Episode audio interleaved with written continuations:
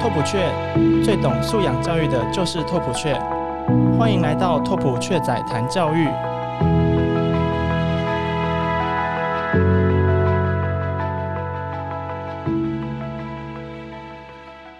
好，大家好，欢迎回到我们的节目现场，我是赖老师，A.K.A. 拓普胖雀。那非常高兴呢，又在节目中跟大家见面了。然后今天这一集节目啊，诶，又要来晒一下自己的爱徒了哈。那这一个爱徒非常的特别，就是我们有时候当老师会觉得，如果我们的学生啊，真的走到了自己的有兴趣的专业的时候，一方面当然会非常的开心啦，那另外一方面可能也会为他捏了一把冷汗，就觉得说啊，真的要跟我一。样吗？好，所以今天呢，邀请来的特别来宾，好，是我在呃华东康桥遇到的第一届的学生，叫做令天伟。Hello，天伟，要不要跟大家打个招呼呢？大家好，我是令天伟，然后我现在在英国，是英国的哪里？在英国威尔士超级北边一个靠海的小镇，叫 f a n t w o t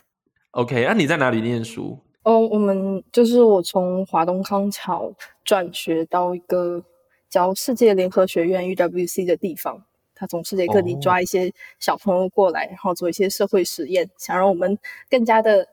热爱和平、热爱可持续生活这样子。OK，好，我叫做从世界各地抓小朋友过去，听起来有点可怕。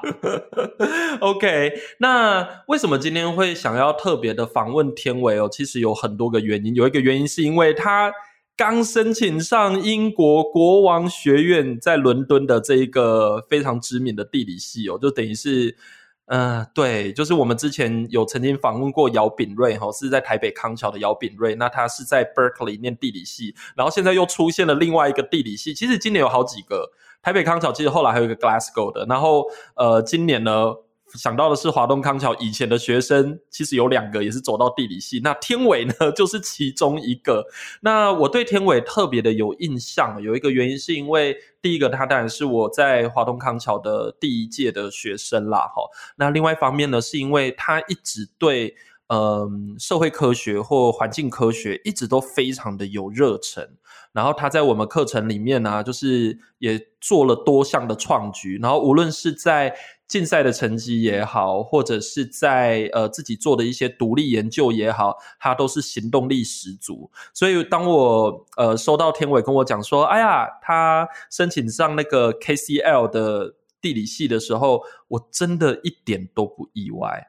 真的觉得就是嗯，他应该的，而且真的非常的，如果不是他录取，那到底还有谁可以录取的那一种心情？这样应该大家应该可以理解。好。所以呢，我在想，天伟，你要不要先简单的呃自我介绍一下，跟大家稍微分享一下你以前在华东康桥啊学习的一些经验，就是稍微跟大家分享一下我们是怎么认识的，好了，以及你怎么会喜欢这个领域的东西，这样子。就是其实华东康桥的这段生活占了我非常重要的初高中五年。然后从小学六年级一直到十年级这样，当时是华东康桥开的第一年，所以对国际教育是什么，对双语教育是什么，以及甚至是地理奥林匹克这种班，地理是什么，不就完全没有概念。然后当时就收到一封就是小纸条，说啊，我们有一个班，然后戴丁老师是呃赖彦祖这样子，你要不要去报一下？然后当时就报了，然后还记得当时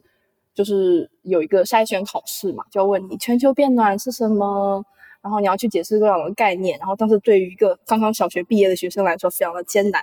然后就觉得哦不行，我已经考得很烂，我地理超烂的，我连每一个州到底有哪些湖，各个国家的语言的名字都背不下来，因为当时对地理还是一个非常非常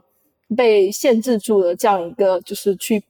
背诵一些破碎的 facts 这样的概念，然后就觉得不好，已经进步不了。然后后来妈妈就接到赖老师的电话，说：“嗯，你你进了这个班，然后就开始每周二，然后去听来来讲课，相当于是给我们 introduce 了一种大学的教学方式。如果这么说话，对一个非常年轻的学生来说，就是每周给你 assign 一个一个章节，然后你要去读它，然后上课的时候非常有趣的跟一些时事来结合，然后就觉得哇，豁然开朗，原来当时历史上。”呃，格陵兰岛是这样被殖民掉的。他们为什么会去一个鸟不拉屎的地方？是因为受到了一些人的哄骗之类的，就是非常的有趣。然后当时还是觉得，就是地理当时在妈妈的印象里，或者身边人，或者是包括就是体制内老师的印象和教科书里面，都还是一个，你要么是在挖土，就比如说地质学 （geology），或者是说背地主这样。但实际上当时就通过第二课，就是每周二，然后这样去听，然后这样去做一些小作业。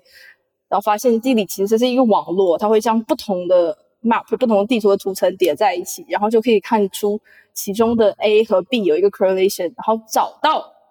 它的这个 variable，然后尝试去改变或者去改善这个问题。我觉得这个概念对我来说是非常重要的。然后从而发现我喜欢画地图这样子。然后后来也因为画火力发电站和就是在中国大陆空气污染的程度。而拿到了奖，还有后面画的很多一些地图，导致后面会想做这个事情。哦，OK，所以其实你的兴趣，如果假如说从呃这个地奥班里面来看的话，其实就是一个跟可持续性发展有关的一个范畴，感觉你好像对这个还蛮有兴趣的。嗯，对，因为最开始我觉得我我能还能记得起来，就是这么多年以前的 case study 的话。应该是，比如说跟伦敦工业革命之后，如何去治理它的水，如何治理它的空污，然后城市就是比较偏当代，它现在人们所生活的一个方式，它每天所呈现店铺的模样，人们 prefer 的一个文化，也是一种文化，而不是说非要一百年前的儿时文化。也不是说一定要是自然景观才值得我们去保护，这样。哦，OK，其实对我来讲，这是一个蛮特殊的经验，就是从学生的口中知道，就是就怎么去反映我的课程。就是我觉得刚才天伟讲的这些东西，我听起来是觉得有一点怪，但是也觉得蛮新鲜的。就是第一次从天伟的嘴巴里面听到，就是哦，原来我以前上过这些东西，这样子。对，那所以。因为其实就我过去在教天伟这个班的时候，其实那个时候算是华东康桥的那个创始。因为第一个就是说那个时候。呃，其实还没有很流行远距教学，但是我们那时候就已经远距教学了。我们像 COVID nineteen 觉得这是稀松平常的事嘛，对不对？然后我们是每个学期会有一个时间到现场去跟大家做野外考察，然后带大家去走一走。然后我其实也是在这个过程中，就是对天伟还有包括班上其他同学有更多的认识。然后这个认识其中有一个点，我印象最深刻的，其实是你去那个中华园小区的时候。我们那个时候有一个课程是要去看那个呃这些移民工的生活，对不对？然后我们去做了非常多的这个探究。然后因为后来我们还是要去做很多的调查嘛，可是我没有办法常常待在那个地方。后来你们就自己去了。然后我印象非常深刻的一个体验是，呃，天伟就是那种对于陌生人啊。就是完全不怕，就天不怕地不怕，然后也会想尽各种办法，就是跟对方把诺，就是以台湾话来讲，这个叫把诺哈，就是说会去跟别人搜修，然后尽量的取得一些重要的研究资讯，这样子。对，天伟，你那时候是还买饮料请对方，然后跟他套话，还是还是跟他聊天闲聊这样子？有买一整箱可乐，然后背在手上，说你如果回答我这些问题，然后就会送你两罐可乐这样子。哦，OK，因为那个时候我们的那个研究是想要去了解移民工，呃，在这个中华园小区的生活情况，然后从而去了解在整个中国的经济巨大转变的过程中，像这样子的工业区的生活影响了多少年轻的生命，然后以及他如何去规划他的未来，这个是当时我们的计划内容啦。好，那我就我当时觉得你蛮厉害的，因为那时候小女生，然后要去。一个这么复杂的环境，你自己当时会不会很害怕？超级害怕，就是开始可以说说是社交恐惧症。就怎么说呢？就在这一次田野调查之前，就是最接近的一次去真正找陌生人搭讪，是你带我们去上海的相亲角。对，相亲角，对，调查就是一些呃老一辈的人打着伞，然后去给自己的小一辈诶相亲这样子。然后当时我们还要就是伪装成。相亲的对象，然后就跟他们说啊，我们是嗯隔壁大学毕业的，然后你们为什么在这里？然后不同的地域之间有什么这种姻缘的启示之类的，就是从那一次我看到了，就是无论那老师面对的是年轻人还是老伯伯，还是不分男女老少，都可以找一个话题，然后跟他们嗯聊起来。然后当时我就立志决心，以后我带这个第二班其他的小朋友也要变成这样，然后就去非常勇敢的。去跟完全不认识的，就是这些所谓的 migrant worker 义工，但其实他跟我们年龄也差不多，就是稍微年长一两岁。比如说，成生长环境完全不一样，可能是呃内陆比较西部地区的人，然后哦，他可以接受到的教育和我们可以接受的教育，他每天能看到的流水线，他所看到的狭小的租租房环境和他要打交道的。非常恶劣的包租婆和我们在学校里面非常安逸的生活非常不一样，但是还是很好聊的。对哦，然后这个技能对我后面以后想要学的专业其实也非常相关，因为我不是要念地理嘛，然后是偏城市地理和可持续，所以我就想去设计城市，就是走 urban design 这样。那我肯定要走到街上去问住在那里的人，他们到底想要什么，他们对这个城市目前的样子和以后的样子有什么想法，对吗？嗯。是都是聊天相关的，是没错。其实我刚才这样听，我自己还蛮。感动的，就是因为说实在，这个听众可能会有点不太懂，因为其实我跟天伟私底下的聊天，其实都比较是在呃聊一些其他的事情，比较没有真的针对，就是说，哎，我们今天真的去 feedback 什么课程啊，或干嘛之类。因为我跟天伟私底下其实比较像是朋友，就是说，当然之前是师生啦，但是后来比较像朋友，就会常聊天这样子，就会分享生活中的一些事情或者是感想。那所以，嗯，我刚才听完天伟。这样讲，我真的觉得蛮感动的，因为其实像我们一般在带学生的时候，其实还蛮强调身教的。我自己啦，因为毕竟地理这个东西，你很难上课跟大家讲说啊，那我们就是来教大家做访谈。可重点是，那个访谈的情境是什么？你你总是要有一个情境，我们才能够进去。所以像上次带你们去相亲角的时候，我也真的觉得蛮有趣的。虽然我一直被问，就是以为我是来找人的，知道吗？那那那你们也是蛮有趣的，就是因为那时候你们也装扮的比较成熟一点，所以就是我们也为了那个野外考察做了蛮多准备的。然后我们也在那一次里面收集到很多很有趣的资料。所以那一次的学习经验，我个人觉得还蛮不错的。那我问你一个问题哦，就是说你刚才有讲到说这一些呃，无论是去中华园小区也好，或者是去相亲角也好，因为那时候你还写了一大篇相亲角的报告。那我想问的问题是，像你这样子呃，很强调跟人接触的这种学习经验，这种探究的这种学习经验，它怎么影响到你后来可能？呃，maybe 你到英国去 UWC 学习的时候，你自己有没有再延伸出去做一些 project？就是它怎么影响你？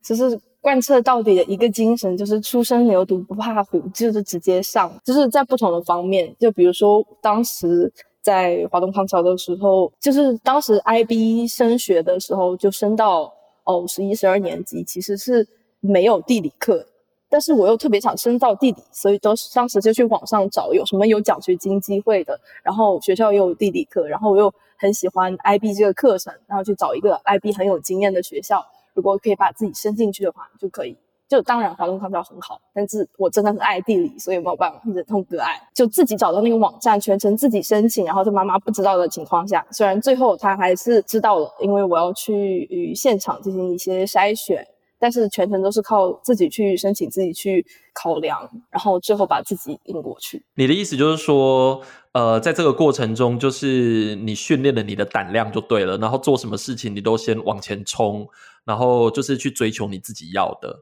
这样。对，比较还是在学术的部分吧。就比如说你有感兴趣的一个专业，It's never too young，就是你在高中阶段，但是你想知道你未来想。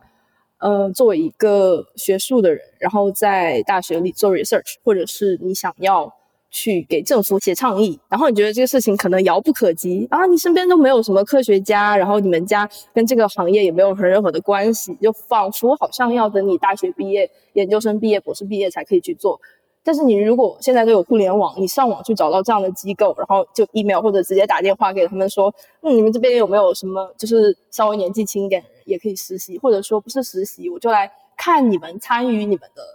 内容，就可以获得非常非常一手的资料。就比如说我中间因为疫情的缘故 take like gap year，然后我当时就直接去找到了昆山杜克大学的。环境研究中心，然后他们是做环境政策相关的，就是给中国政府写一些碳平衡的一些建议和一些空污的研究。然后我就当时直接去给他们干活了，然后待了四个月这样子，就是没有什么事情是不可能的。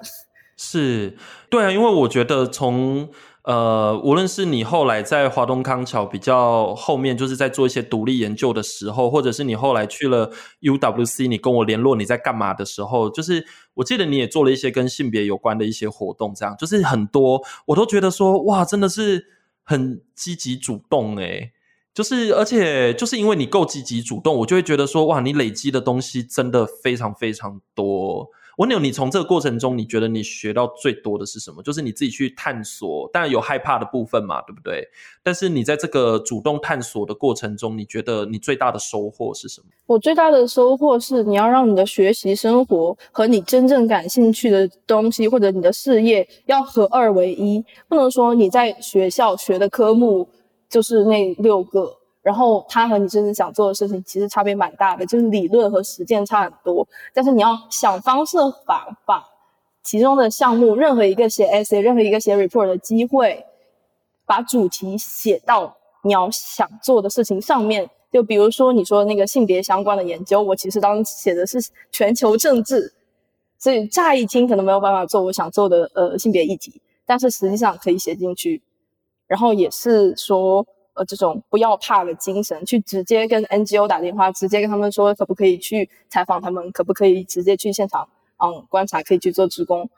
然后包括不知道其他的学制，比如说 A Level 或者是 AP，但是 IB 这边他会两年毕业的时候要写一个叫 EE Extended Essay，就是你的自己的一篇专题研究，相当于一个小论文的东西嘛。然后我就把它写在。当时没有办法拿到物理或者是人文学科，但我仍然想做地理，所以我就在物理的这个学科下面把它写成了如何用地震波来推测震中的位置。这样就是不同的学科最后都可以导到你想要做的方向上去。这个不仅仅就是 apply 在高中的学习上，我觉得在大学有可能也可以是这样，就把你的专业 shape 成。嗯，我觉我我觉得这段话对于很多的学弟妹们来说，其实蛮重要。这里的学弟妹当然包括台湾的学生，或者是更多的学生。对，因为为什么呢？因为很多人在做这些 project 的时候，他们会有一个想法，就是说，好，第一个我考量可能是要得名。对不对？因为要参加比赛嘛，那你觉得得名可能是会有比较好的呃 raker，然后可以让你有更好的 honor，然后可以去申请很好的学校。可是因为像我在认识你的时候，我就觉得说你就是一个这个叫什么知行合一吗？就是说呃，你是一个活在学术里面的人，你就是很尝试会去尝试把学校里面学到的东西跟现实社会的东西连接在一起。那这个其实也是我们过去在。我我自己因为也是用这样的方法在看的，因为我记得我以前高中的时候，我那时候对那个老老建筑非常的有兴趣，所以我在台湾那个时候我做的，因为那时候以前是校刊社，我那时候做比较多的，其实就是说，好，我在课堂上我学了蛮多这一种老建筑的知识，所以我在假日的时候，我就用一些时间去调查我家附近的一些老建筑。我就觉得说，哎，我学到的东西跟我看的课外书，其实跟我有兴趣的这些议题，现实生活中可以看到的议题，是可以做很好的结合的。所以，像我就觉得你这样子，就算你不去投稿，但你还是有了哈。但是我的意思就是说，你就算不去投稿，我也会觉得说，哎，一直都有东西，而且非常的精彩，而且你还去杜克大学做那个环境。那个政策的东西嘛，对不对？然后你也去参加了各种不同 NGO 的这样的经验，所以这些东西其实都是非常的 practical 的。所以我觉得，我个人是觉得啦，你这个经验真的还蛮难得。如果假如说有一些学弟妹他想要去规划他的一些学习活动跟经历的话，我真的觉得你的经验非常值得他们参考。对啊，那我问你哦，你觉得在这个过程中，你有遇过什么样的挫折吗？就是比如说，你难道每一次的主动都可以取得你想要的东西吗？你有没有吃过闭门羹啊？如果有吃了闭门羹，你要怎么办？做做采访和接上去找人主动和给机构打电话，就跟追人一样，肯定有机会会被拒绝的。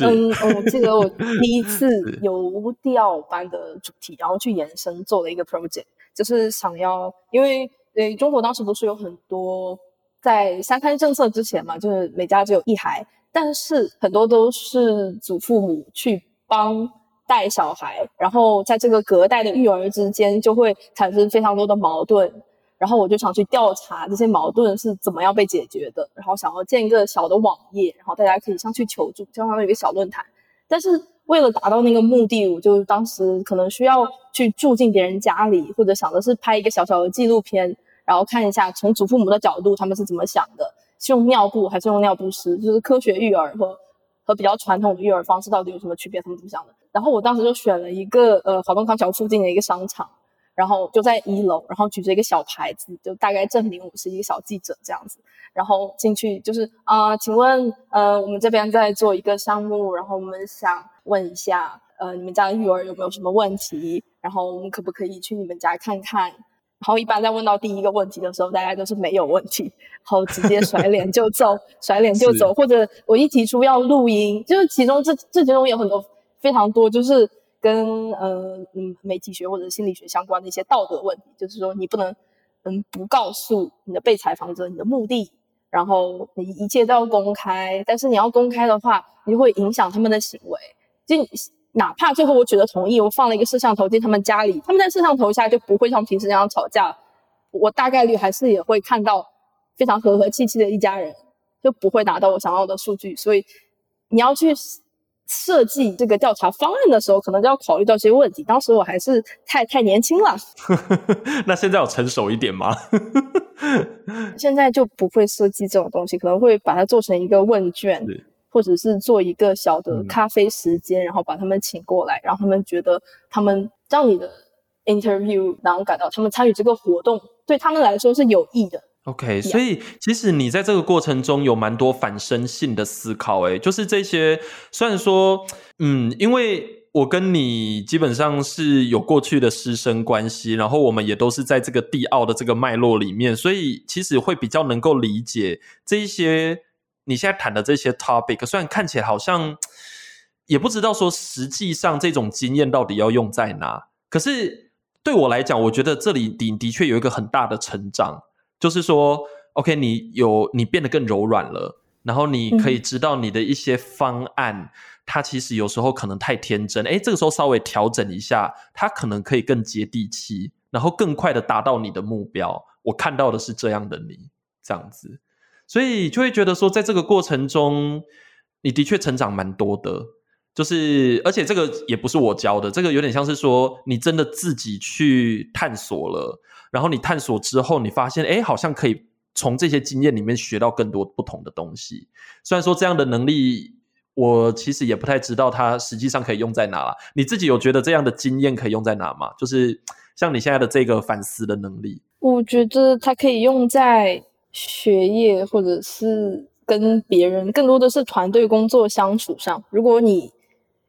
就比如说华东方桥，它每一年其实你的班级都会换，你的同学都会换，所以说你接下来团队合作的人不会一样。但是你第二班一直都是一群人，所以我跟同一群非常非常小的集体一起待了五年，然后彼此之间默契。如果我改进我的方法论，那么对同一群人来说，下一次我们在 approach 新的议题、新的工作的时候，就会变得更加的有效。然后其他人也会觉得你是一个比较温暖的人。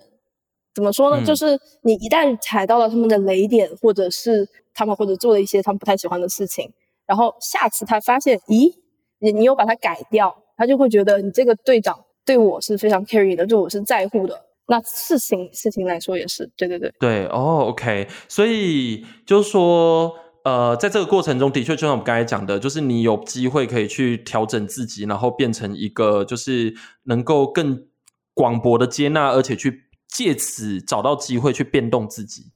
就是让自己变得更好这样子。然后，所以你觉得它最大的一个好处，就是让你在跟别人合作的时候，可以变成一个可以更顾到不同面向的一个人这样子。嗯，就是再加一点哦，就是在这个呃跟人合作，它不一定是一个平等的关系。因为我比较勇嘛，所以我跟我当时打工的时候，实习的时候，跟我的老板，就比如说我跟。跟你跟我的老师，就是这种上台级的关系，我也把它看成一种，就是这种一起合作的关系，就相当于你给我可以给的，然后我给你我可以给的，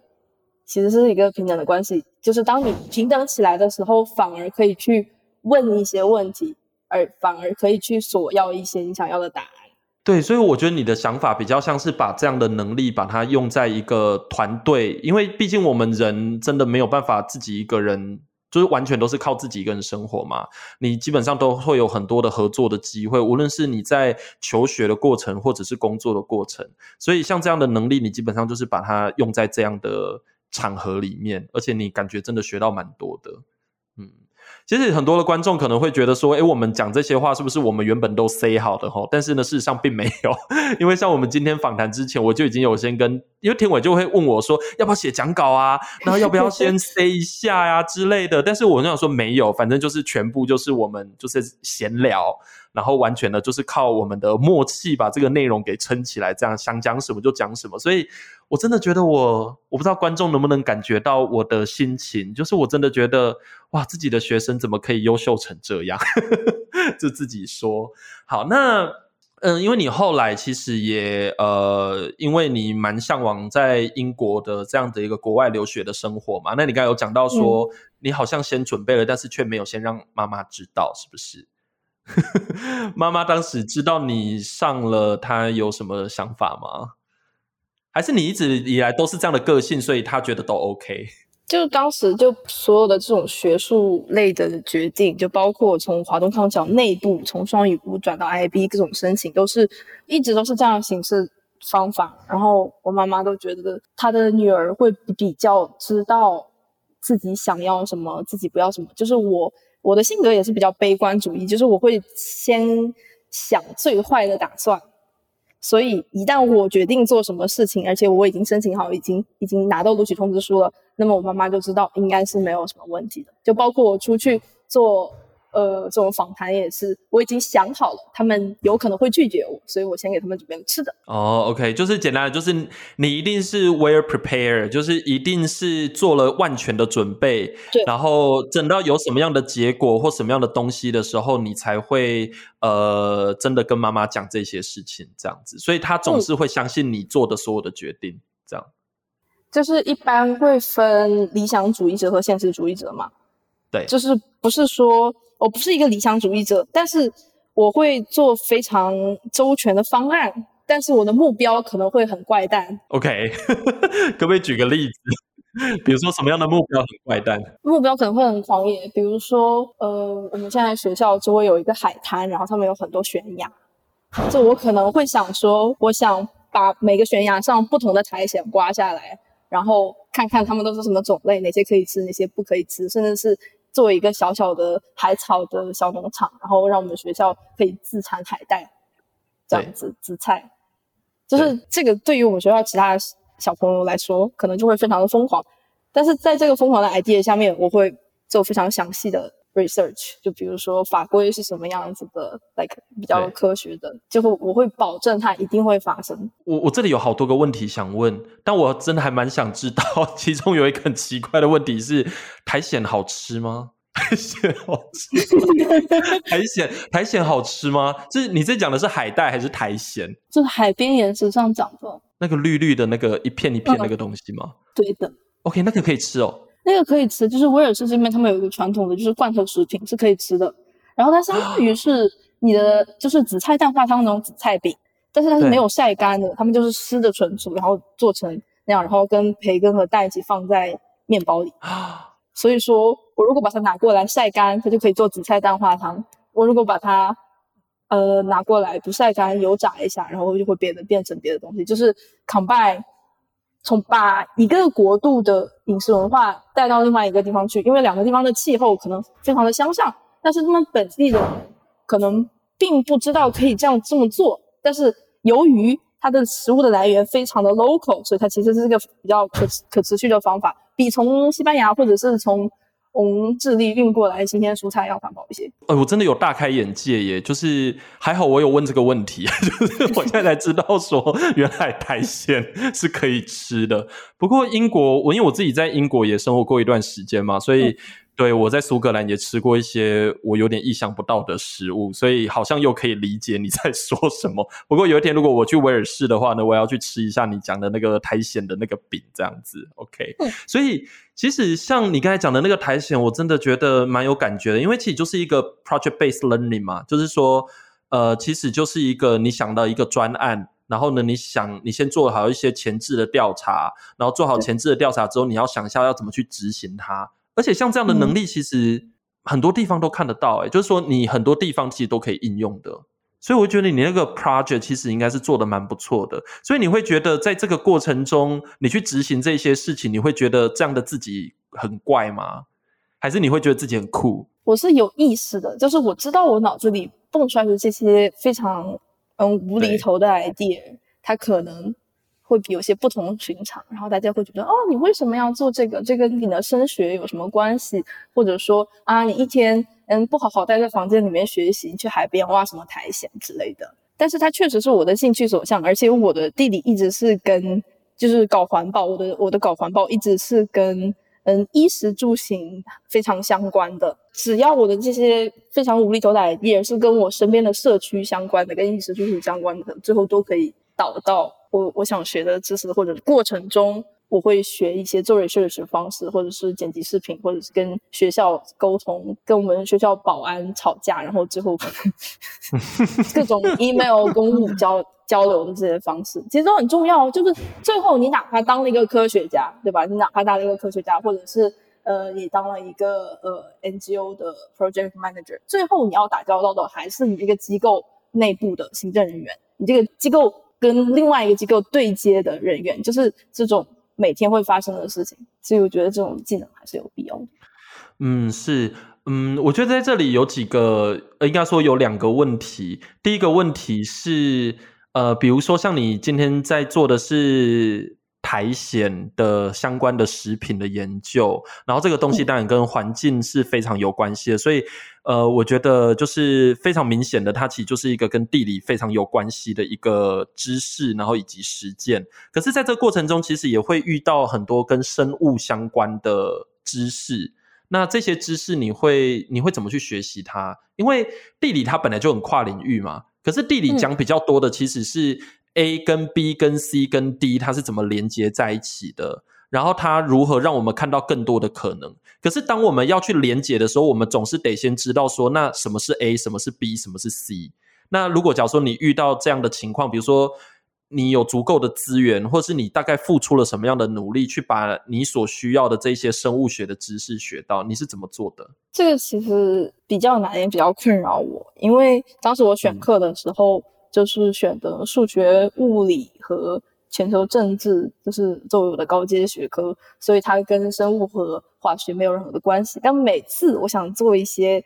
这种所谓的 community project 和所谓的这种 project 的时候，它就会出现化学式，会出现，比如说我上次想做一个用腐烂的苹果和驴的粪便去做一个呃化肥产生器，然后产生一些沼气来来做饭。但是就是由于我没有这个知识，然后当时带队的老师也是一个物理老师，然后他就一直没有办法成功的产生沼气，然后最后哪怕做出来了，但是由于你不是很专业，然后有有一个工作人员，就学校工作人员在那个气球旁边抽烟，然后就整个爆掉，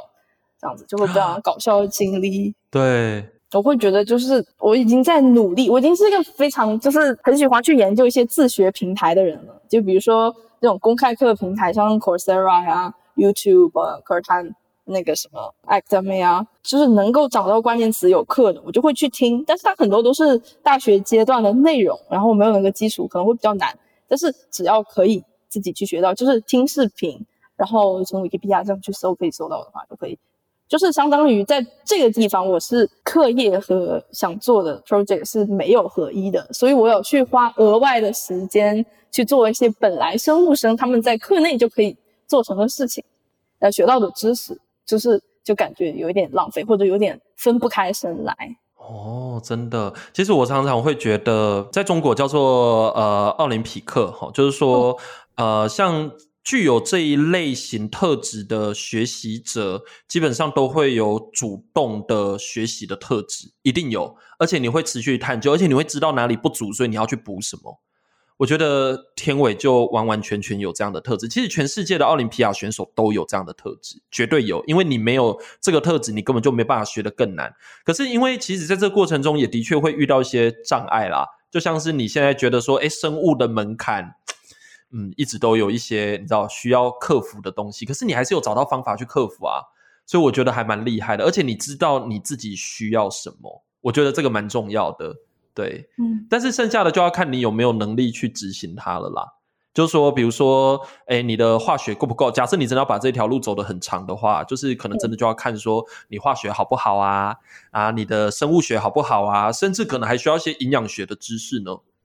对不对？还有食品加工的知识这样子。所以我在想，这个可能会是你未来 maybe 是到念大学的时候一个很重要的挑战。我在想，如果你真的要把这个东西走得稍微再深一点的话。感觉是这样，你有打算之后大学还要继续做这样的 project 吗？这样的 project，但更多的可能会是从我们食品的供应链到，就是还是回到我的跟城市地理相关的部分，就更多的是不是我去种田，而是说城市里你买到的菜都是从哪里来的，然后它的运输是怎么样？是 OK 好，所以我觉得，嗯，你看哦，在这里食物的议题就会跟地理的空间很有关。对吧？就是你觉得食物的生产的基地不一定是乡村，有可能在都市里面。那这个的话，其实就真的会很需要一些更广博的知识，就是跨领域的知识，才有办法去看到更多的这些可能。这样哇，你让我想到我好多学生哦，嗯，比如说第一届的那个国际地奥的金牌的选手，那个金笑荣，他也是对食品安全很有兴趣。然后你也让我想到了其他不同领域的学生。对，就是 我真的觉得，虽然说看到有很多的影子，但是你还是你，就是就是对，就是天伟会做的事情这样。那第二个，刚才有一个第二个问题呢，我想要问的就是关于我，其实因为我们已经认识很久了，我当然跟妈妈也非常的熟识啦。好，然后我印象非常深刻的是。第一届第二班，我那个时候在第一年去到学校的时候，我其实还特别的约了不同的家长聊天，就是见面聊天。然后那个时候妈妈跟我在上海见面，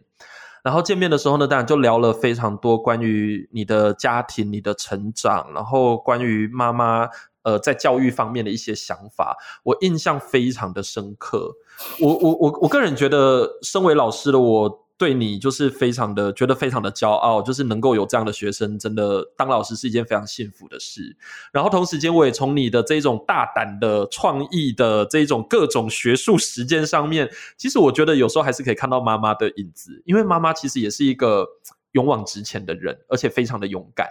所以我会觉得。对家庭的环境很重要耶。你妈妈有会因为，比如说你有时候做的事情比较奇怪，或者是你自己觉得比较怪诞一点，你刚才用“怪诞”这个字嘛，哈，就是你做的事情比较怪诞，然后你妈妈可能会给你很多的，比如说意见啊，或者是给你很多的，比如说特别的担忧啊，还是什么？还是说她一直都很支持你？她很支持我，但是她其实心里是担心的。就是她这个人是这样，她她的逻辑是你要，嗯，如果想。组织小朋友做什么事情，你就是放心让大人让他去做。如果他碰到南墙了，他就会自己会弹回来，就不会做了。就比如说桌上有个开水壶，你不要让这个小朋友说不要碰，不要碰，不要碰，他就会叛逆，会要去碰它。那你就跟他说你碰吧，然后他轻轻摸到被烫到了，他就再也不会碰了。所以他的逻辑是：如果我没有被烫到，那说明我的选择是对的；如果被烫到，那么我就不会去做了。哦，所以我小时候如果做不完作业。然后到了晚上八点之后，他就会把我的作业收掉。他说第二天要去找我的老师，说这个老师你布置作业太多了，这这这不符合常理，你要怎么怎么样？他要去跟我老师吵架，然后不让我做作业，然后就会起反效果，就会变成每天八点之前我就努力想把在那个时间点前把它做完，不然的话就会被收走，就真的没有办法做了。哦，OK，非常有趣的反逻辑。然后他其实他年轻的时候也是在 NGO 在云南那边做一些跟环保有相关的工作，虽然他是做行政的或者是跟翻译这边相关的，但是他会觉得啊，好像我做的事情跟他当年看到那些科学家做的事情，在农村做的事情没有什么太大的两样，所以说他会觉得可以接受。哦，OK，因为我真的觉得像你刚才在自己讲的这些经验，然后以及你稍早分享的各种这个学习历程，我听起来我真的觉得对，因为妈妈一定是给了非常大的支持，然后而且她理解这个过程。所以才有办法走到今天，而且其实那个时候是这样子，就是因为第二班这个概念太奇怪了，而且到底谁？你你你可能会觉得说，好，我要去补奥数，对吧？就是这个叫奥数嘛，哈，在在那个国内是是这样说的，就是奥数。但是呢，呃，我们这样当我们讲到地奥的时候，大家其实会一头雾水，我想说，哈，地理也有 奥林匹克，然后地理也有这种呃学术实践哦，就是各种的。质问这样子，所以其实我会觉得，当初稍微这样讲了之后，然后妈妈完全可以理解，然后就支持你。如果你有兴趣的话，就支持你，就继续往前走了。我真的觉得这个课程，它一开始的时候开得起来的时候，真的非常的。感谢你们这一些 不离不弃的，就是不离不弃的第一届的师生，这样子对，所以我就觉得哇，这个能够到现在目前为止啊，做的这种，包括第二班现在也都比较走那种所谓的 project based learning 比较多一点，就是你现在正在做的事情，我真的觉得能够这一路走来，真的还蛮不容易，因为毕竟在一般的正常的课堂上，应该比较少。家长会愿意做这件事，也比较少学生会觉得说，哎，要花那么多时间在上面，然后也不知道最后的那个成果。因为你不主动的话，其实你很难转换成一个叫做具体的东西出来嘛。嗯，那但是呢，主动的人其实是少的，所以其实有些人就会觉得说，对啊，我听这些知识很开心。那当然这也是个学习啦。但是如果假如说能够再加上一些主动的特质的话，其实这样的东西它可能就会起到更大的效果，无论这个效果是什么。但就是说，它能够发挥更大的功用出来，然后可以激起更大的涟漪，这样子。对，OK。那其实你还有一段经历，我觉得蛮特别。我们还有一点点时间可以简单聊一下，就是呃，其实你后来到 UWC 去，那我知道有蛮多人对 UWC 就是还蛮好奇的。你会简单介绍一下它的环境，然后以及这个环境怎么支持你去做这种奇奇怪怪的各种不同的学术实践，这样。其实世界联合学院就是它最开始就是从我们英国这个小的学校开起来的。哦，你们是始祖是不是？就是说 UWC 那么多的学院里面，你们是第一个校区吗？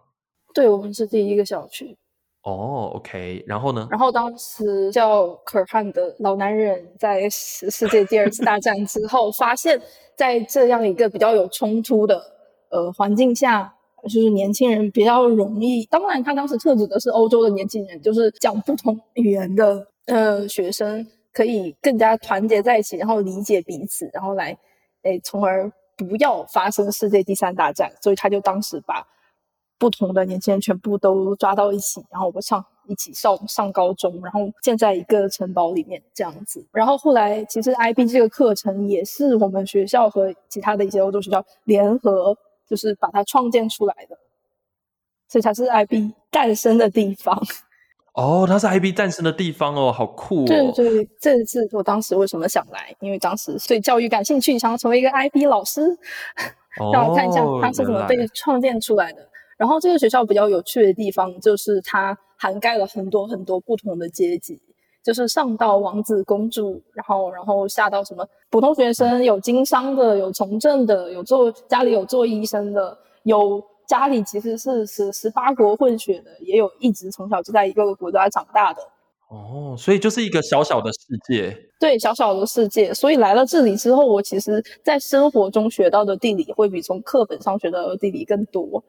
就比如说殖民时代对大家其实。的实际生活的影响，因为学校里面就会出现一大群讲西班牙语、一大群讲葡萄牙语、一大群讲英语、一大群讲法语的人，而其他的语言就不会有那么大的权利哦，然后就会非常非常反射。还有就是一些比较，它其实我说从全世界每个国家抓一些小朋友，它是其实是是有一些 national committee，然后你要填写在线的申请，然后再通过面试，然后每年选大陆的话来说是十几到。二十个学生，然后到每个校区去，然后待两年之后成为一个 IB 学生，这样毕业这样子。是，哦。然后他是不允许同一个国家的人住一个宿舍，就是要最大化这种多样性。然后我们每天的学习，其实从早上八点到中午一点半就结束了，接下来所有的时间都是给你去做 project。哦，OK，所以就是真的完全就是我们刚才讲的，就是 project base 的那种学习方式，诶，那这个还蛮适合你的啊，特性上非常适合呀。嗯嗯，你觉得有不太适合的地方？就是它听起来是一个非常非常 ideal、非常非常理想化的概念，但你实际上落到实处，你每天面对的还是一群想要考大学，或者说是就不想上大学，但是也就是为了自己的前途而奔赴。其实大家会有所谓的琐事要去忙，然后其次才是这种改变世界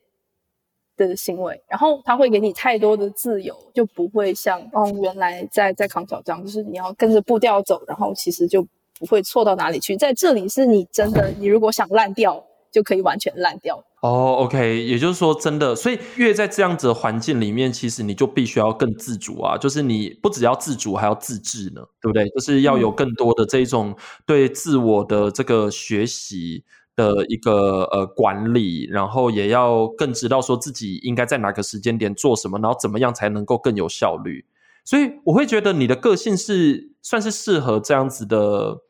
学习环境啦，就是比较自由一点的学习环境，因为你本来就是一个对自己蛮负责的一个人。就是我是需要去给我的学习赋予我自己的意义，如果它对我来说没有意义的话，就没有动力这样子。对，没有错，这个就真的是跟我一直以来在以前在带你的时候看到了一些特质啦，所以我觉得 UWC 如果就以这个学习文化来看的话，其实真的还蛮适合你的。对啊，那它并不是适合所有人。嗯嗯，对，真的 不是适合所有人。我知道我有听过蛮多家长跟我讲说，哎呀，他们觉得呃 UWC 很不错，然后讨论度也都非常非常的高。可是我真的觉得，就是不同的学校适合不同的人。那你刚刚好就是非常非常适合 UWC，我觉得，嗯。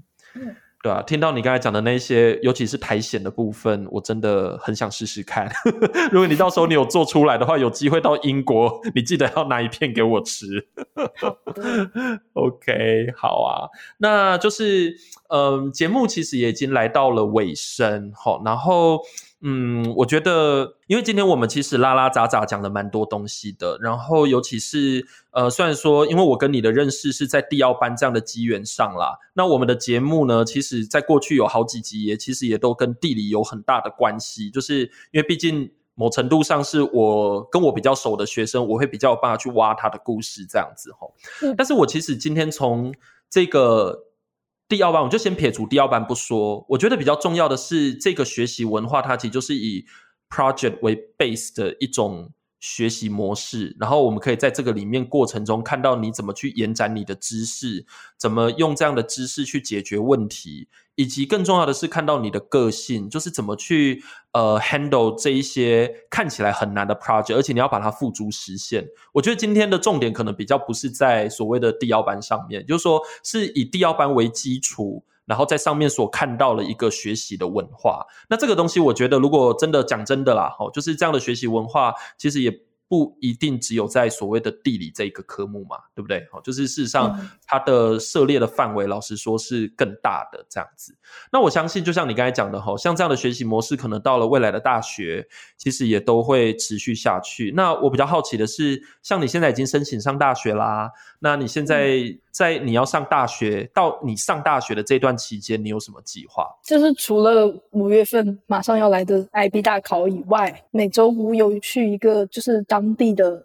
乐团，然后我也是拉第一提琴这样子，就从考东康桥一直拉到现在，已经快七八年。就是音乐也是我生活很重要的一部分，然后可以去跟一些当地的小孩聊天，因为疫情的关系嘛，也回不了国，就是有机会的话可以去周围的。欧洲国家看一看他们的城市长什么样子，或者就待在英国，待在英国干嘛？学术方面 比较可以做的事情会比较少，可能会想去打打小零工，然后主要是跟人聊天，或者是说去那种青年旅社，然后去打工当他的那种晚上值班的人，就可以跟各种过来住宿的人聊天这样子。哦，我觉得这个蛮重要的耶，就是去认识。各种不同的人，然后真的去听他们的故事，我真的觉得这个好重要，真的。如果可以的话，我真的希望你可以做到。然后你这样的给我感觉就很像是壮游，就是以前我们讲说那种那种欧洲贵族的成年礼有没有，都是一定要去壮游一下。你 你给我的感觉就是，哎，这个蛮像有一个壮游的概念在里面，对。但是是一种，我觉得这已经也不一定是地理学了。我觉得这个其实有蛮多人类学的概念在里面，就是说是以一种探查人跟人之间的互动，然后以及不同的文化背景，然后是如何交织在。我们的日常生活中，然后借此你可以去看到更多元的世界。对啊，所以我真的觉得就是蛮特别的。哎，你已经在国外这么久一段时间，你会不会想妈妈？就是最开始出来那一年非常想她，因为最开始在广东方桥的时候，就是一半住宿一半走读嘛。然后就是每次当我生病的时候，或者有什么需要他的时候，他都会第一时间抛下工作，然后来到我的身边。然后当时坐大巴从伦敦机场到这个。非常偏僻的学校的时候，路上就开始会哭，因为就知道我现在是真的，就是无论发生什么，就是 it's all on myself，就都要靠我自己来承担了。特别是疫情之后就没有办法回去嘛，就是如果他遇到任何事情，我也没有办法第一时间出现在他身边。我觉得这个是你留学路上一定会遇到的一个必须要承担的一个风险，特别是疫情之后你没有办法马上回去，而不是说之前说寒暑假都可以。看到这样子，就包括是父母，包括是祖父母，对你来说比较重要的家人。但是你从另外一个方向来想，就我之前真的有为了说要在趁我外婆和我妈妈还活着的时候多陪他们几年，那我要不要，比如说本科读了，隔几年再去读研究生，或者说现在先 defer，然后不要去上学，为了多陪他们一段时间。但是你还不如直接去快点把你的学业就是抓紧完成，然后早日回到他们身边。哇，所以你。真的蛮成熟的，你想到非常非常多事情。那就是我，我其实已经可以从你的这个整个分享里面可以知道，就是你非常的重感情，然后尤其在整个学习历程中，其实你也常常抱着感恩的心，就是感觉真的好像对，就是因为你懂得感恩嘛，所以你会想要去回馈，然后也想要为他人着想。那我个人比较好奇的是说，这最后一个问题咯，就是。嗯，像你这么特别的一个学习经验，你在这个过程中，你会想要感谢哪些人？我问这个问题不是要你感谢我，所以你可以不，你可以不用说我。我问这个问题不是要你说我这样子。嗯，大概率还是在这个表单上。比如说，我要感谢三个人，第一个人肯定是我妈妈，因为我最开始是在爱重庆的公立学校，然后一个视角非常非常受到限制，然后是她。支持我，然后转到了上海的公立学校，然后再转到华东康桥，然后再走向国外，是一整个往更广阔的地方去爬，这样子就全靠他来支持我来导向的，所以我很感谢他，可以让我暴露在，就是 like expose me to as many aspects as possible。Yeah，然后我才能从中找到我真正感兴趣的东西。就是我觉得教育的目的就是让孩子看能够。看到更多的东西，这样他才能，他首先要看得到，其次才能找到他真正有激情想要做的事情。所以，我如果我养孩子，或者是说我要去做教育的话，最后也会变成这样子。我想让他们看到更多。然后，第二个需要感谢的，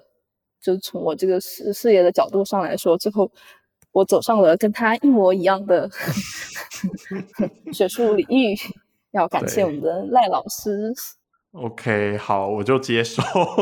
有点不好意思，但是你真的可以不用说我。那，但是我在这里很厚脸皮问你，那如果你要感谢的话，那你会想要感谢我什么？啊，好害羞哦，好害羞。就是你要仔细去想的话，你你会让我看到，就是我接受的教育比较长远的一个效果，而不是说啊，当时我的年级平均分往上涨了涨了多少分，而是说真正有。到我脑子里，就是我之后五年后看到同样的相关的报道，就比如说看到新闻，还是会想起当时聊到的这个话题，或者说想到当时你带我们做项目的时候的那个手法，就是这种联想。对啊，我听了我都想哭了，好感动哦，好想哭哦，谢谢你，我觉得能够听到你这样说，因为像做这样的教育。不是很容易啦，说实在，因为毕竟它的时间是长的，而且那个效果也不一定真的那么的马上可以看到。所以当你这样讲的时候，其实给我更多的力量，可以去带更多的小孩。嗯，好。那第三个想感谢人是谁呢？应该是就是当时的这一群同学吧。哦，其实就是我学习来说，这样说稍微有点过分。就是我学习来说，我是很喜欢做这种同才教学的，就是通过带我身边的人，然后我可以从中获得很多很多的成就感，然后就大家一起往前走。如果没有人跟我一起走，或者说我不能在这个过程中感觉到 like feel smart，或者感觉到我做出的努力有被 appreciate。对，其实也就不会坐这么远，也不会走这么远。真的，因为这个就是我们那个时候的一整个班给我的感觉。因为到目前为止，其实大家的关系都还是还蛮紧密的，包括当时的思若嘛，然后阿金啊，然后还有那个。红选啊，他们其实大家彼此都还是互相 support。虽然说我们现在的联络没有那么的多，但是我真的觉得当时的整个学习的状况是很好的。我而且也是因为有你们的经验，就一直让我觉得说，哎呀，如果可以再多给你们一些什么，或者说可以跟你们一起再去做什么，然后包括你们后来申请上大学，其实也都还有跟我联络，然后跟我分享。我真的觉得这个过程真的。很窝心啦，我觉得人生有这样的经验真的还蛮不容易的。我自己是这样子，对，我不，我想你应该也是啦。嗯，对我来说，它更多的是一个 family 的概念，因为我家人很少嘛，就我跟我妈两个人，反而来说就是这群每周二都会定时见的人，就是我的一个小小的学术 family 这样。OK，哇，真的是太令人感动了。我觉得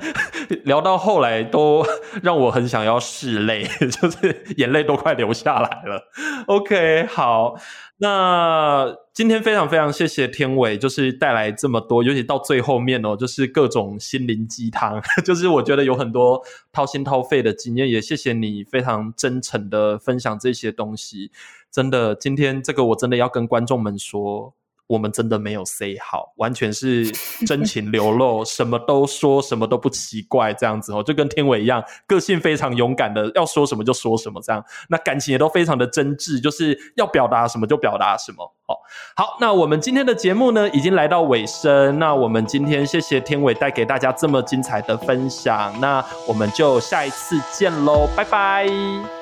孩子教育的那些大小事，都是拓普的事。节目的最后，如果你想要了解更多关于拓普雀在节目中所提的教育理念，或是我们分享的资讯，你可以上拓普雀的脸书粉砖留言，同时也别忘了帮我们按赞分享。我们下次再见喽！